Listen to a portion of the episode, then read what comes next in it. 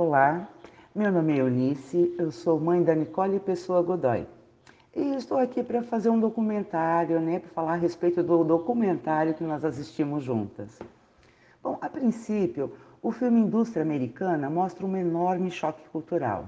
De um lado, o líder da empresa chinesa apontando os trabalhadores americanos como improdutivos, e do outro lado, os trabalhadores e supervisores americanos completamente incrédulos, observando o modelo chinês, que retratado no documentário através de vários episódios, né, que mostram líderes autoritários, disciplina muito rígida, salários baixos, longas horas de trabalho, poucas folgas no mês e restrição à organização sindical isso sem falar nas condições de segurança completamente deficientes. Isso tudo considerado muito normal lá no país de origem, né? É, assistindo esse filme, eu fui ficando meio angustiada ao ver a situação daquelas famílias de trabalhadores, né? Conforme o filme ia se desenrolando.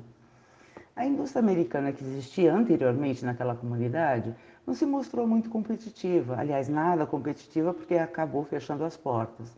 E esse modelo novo da indústria chinesa que se instalou, definitivamente não se apresenta como uma solução ou uma alternativa de gestão.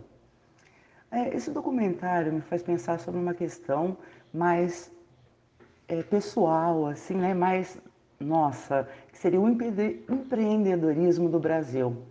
E nesses inúmeros problemas de competitividade que nós sofremos, né, tanto no cenário interno quanto no internacional.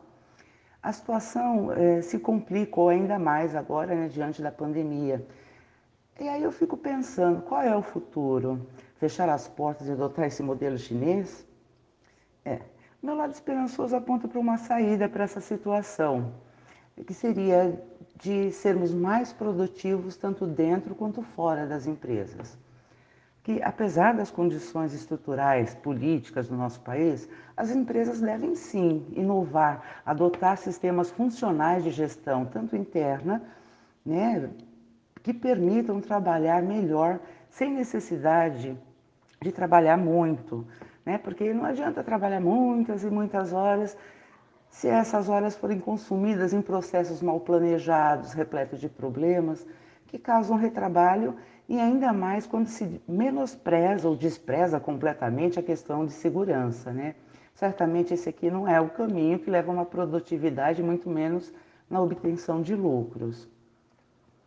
E esse documentário me fez refletir também, eu não sei, talvez de forma utópica, né? Professor Tiago, por favor, me corrija se eu estiver enganada, mas eu acredito que a única forma de produzirmos bens de qualidade que atendam à necessidade da sociedade é através de processos altamente produtivos, que gerem posições de trabalhos dignas, né?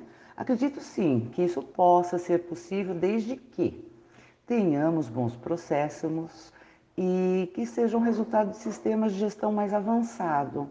E quais são esses sistemas?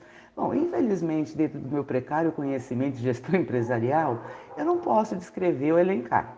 Mas eu sei que eles existem, né? Porque apesar de todos os pesares, empresas como Magazine Luiza, DASA, IBM, Nestlé e muitas outras estão há décadas firmes e fortes e em expansão contínua.